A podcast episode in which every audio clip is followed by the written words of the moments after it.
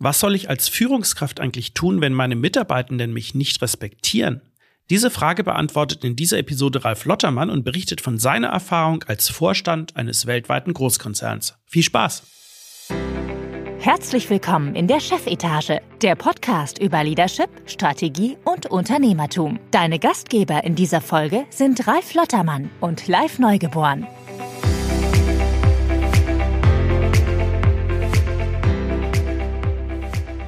Ja, moin, mein Name ist Live Neugeboren und heute auch wieder mit dabei. Ralf Lottermann. Hallo Ralf. Hallo Live, guten Tag. Ja, klasse, dass du wieder mit dabei bist. Ich freue mich sehr. Heute haben wir wieder eine Folge Frag Ralf sozusagen. Es geht um Fragen aus Management, Leadership, Unternehmertum, die uns von euch da draußen erreichen, die ihr uns geschickt habt. Und die versuchen wir hier zu beantworten, oder um genau zu sein, Ralf versucht sie hier zu beantworten mit seiner Erfahrung als Manager und ehemaliger Konzernvorstand.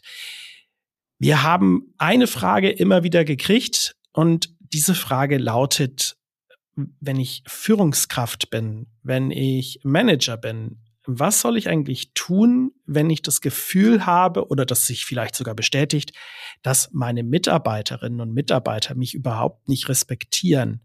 Wie soll ich damit umgehen? Ralf, hast du in deiner langen Karriere irgendwann mal selber diese Situation gehabt? Wenn ich die gehabt hätte, da wäre ich nicht da gelandet, wo ich gelandet bin. Bei mir gab es das nie. Also das, ich muss auch dir ehrlich sagen, live, wenn das so weit ist, dass du als Vorgesetzter merkst, ich werde nicht respektiert, ähm, dann kann es natürlich sein, dass es an den Mitarbeitern liegt. Aber in der Regel habe ich dann ein großes Problem. Und wenn das dann so weit schon ist, habe ich ein Riesenproblem. Du sagst also, wer das Gefühl hat, die Mitarbeiterinnen und Mitarbeiter respektieren dann nicht, der sollte die, das Problem, die Schuld in Anführungsstrichen nicht dort suchen, sondern bei sich selber. Auf jeden Fall. Natürlich ist es so, wenn du jetzt einen neuen Job übernimmst und die Mitarbeiter kennen dich nicht, hm. dann ist da erstmal weder Respekt noch Disrespekt da, sondern einfach, da ist nichts, weil die dich, weil die gar nicht wissen, wer du bist. Also ich bin damals nach Polen gekommen als Geschäftsführer. Da haben mich vielleicht in der Firma vier, fünf Leute gekannt. Und da kann ich nicht erwarten, dass mich 800 oder 900 Mitarbeiter, dass die mir Respekt gegenüberbringen.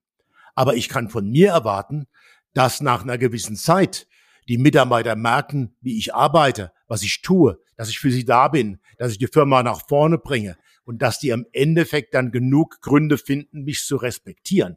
Und das war dann auch so ich, ich muss jetzt gerade mal dran denken, wir haben ja in den letzten Folgen ähm, auch mehrere Gäste gehabt, die, also von den Führungskräften aus der Wirtschaft, die ihr Familienunternehmen übernommen haben. Ähm, auch teilweise noch relativ jung dabei waren oder sind.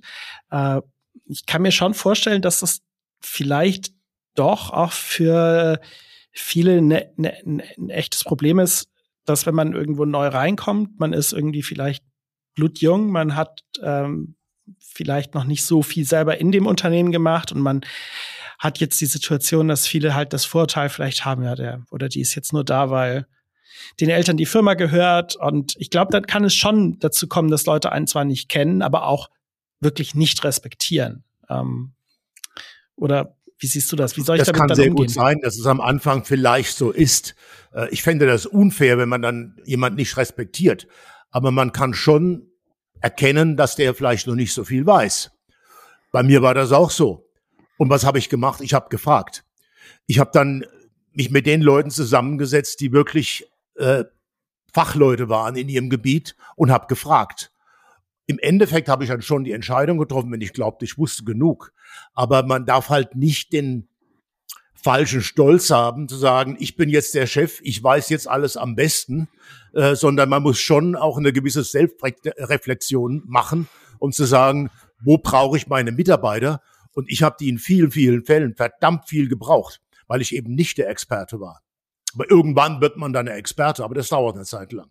Aber der, der Respekt, glaube ich, kommt schon dann, wenn man gute Fragen stellt und sich Mühe gibt, die Probleme zu verstehen und zu analysieren, zusammen mit den anderen das wird auch respektiert. Du hast ja vorhin schon so ein bisschen ähm, kaltschnäuzig fast gesagt, also wenn ich keinen Respekt vor, äh, spüre, dann ist es eigentlich eh zu spät oder vorbei oder ich weiß nicht, wie man das ausdrücken soll.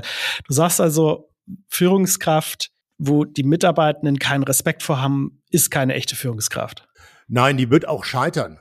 Weil im Endeffekt eine Führungskraft heißt ja, die Mitarbeiter musst du mitnehmen. Du kannst ja nur erfolgreich sein auf Dauer, wenn die Mitarbeiter mitziehen. Kurzfristigen Spike, wenn mal, wenn man, weiß ich, auf den Tisch haut, kann man vielleicht mehr erreichen. Aber eine langfristige oder mittelfristige ähm, Erfolgsgeschichte schaffst du nur, wenn die Mitarbeiter hinter dir stehen. Und wenn die dich nicht respektieren, und sagen, eigentlich taugt der nichts da oben, eigentlich trau tra äh, traut der sich nicht Entscheidungen zu treffen, eigentlich hat er keinen Rückgrat, wenn er von oben Druck kriegt von seinem Chef. Wenn du so einen Ruf hast, und das würde ich mal nennen, dann ist man nicht respektiert, hat man früher oder später äh, keine Chance und dann merken auch äh, die im Konzern da drüber stehen, da funktioniert was nicht, weil dann werden auch die Zahlen irgendwann nicht mehr stimmen und dann bist du im Endeffekt auch weg. Mhm. Also, wenn wir es mal ganz kon konkret zusammenfassen, was wären dein, deine Ratschläge an insbesondere neue oder junge Führungskräfte? Einer war ja, glaube ich, gerade schon zu sagen, nachfragen, also auf die Leute zugehen und offen sein und nicht so tun, als ob man alles kann. Was, was wären sonst noch so für konkrete Ratschläge, die du hättest? Auf jeden Fall für seine Leute einstehen. Wenn es Probleme gibt und Fehler gemacht werden, man muss sich vor deine Leute stellen. Das gibt auch Respekt, weil die Leute sehen, der Mann hat Rückgrat. Wenn es Druck von außen gibt oder Einfluss von außen gibt, den abwehren. Was Mitarbeiter wollen, die wollen in Ruhe arbeiten und wollen kein Störfeuer. Ich gebe dir mal ein Beispiel. Äh, ich hatte mal einen, einen Chef, das war auch in Polen, der hat meinen Mitarbeiter in, in der Marketingabteilung angerufen und hat dem gesagt, wie er Marketing für Shopee oder für Pedigree machen soll. Und äh, der wusste nicht, wo ihm der Kopf steht. Ich habe dann im Endeffekt meinen Boss angerufen, habe gesagt, das geht so nicht. Du geht, es geht alles über mich. Ich filtere das, was ich für gut halte, machen wir vielleicht und was ich für schlecht halte, machen wir nicht. Aber die Mitarbeiter habe ich davor geschützt. Und das muss man machen. Man muss auch die Mitarbeiter schützen vor, Inf vor Einfluss von außen oder von oben. Und wenn du das machst, glaube ich, ähm, dann wirst du auch respektiert von den Mitarbeitern, die wissen, der steht für uns ein. Und den Rat kann ich jeder Führungskraft nur geben. Wenn du Mitarbeiter hast, steh auch für die ein und zeige denen, dass du für die da bist. Großartig. Schönes Schlusswort. Ich danke dir.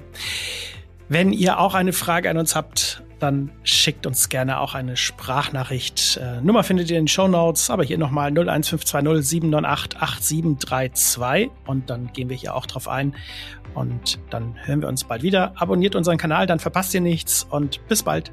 Tschüss. Vielen Dank. Tschüss.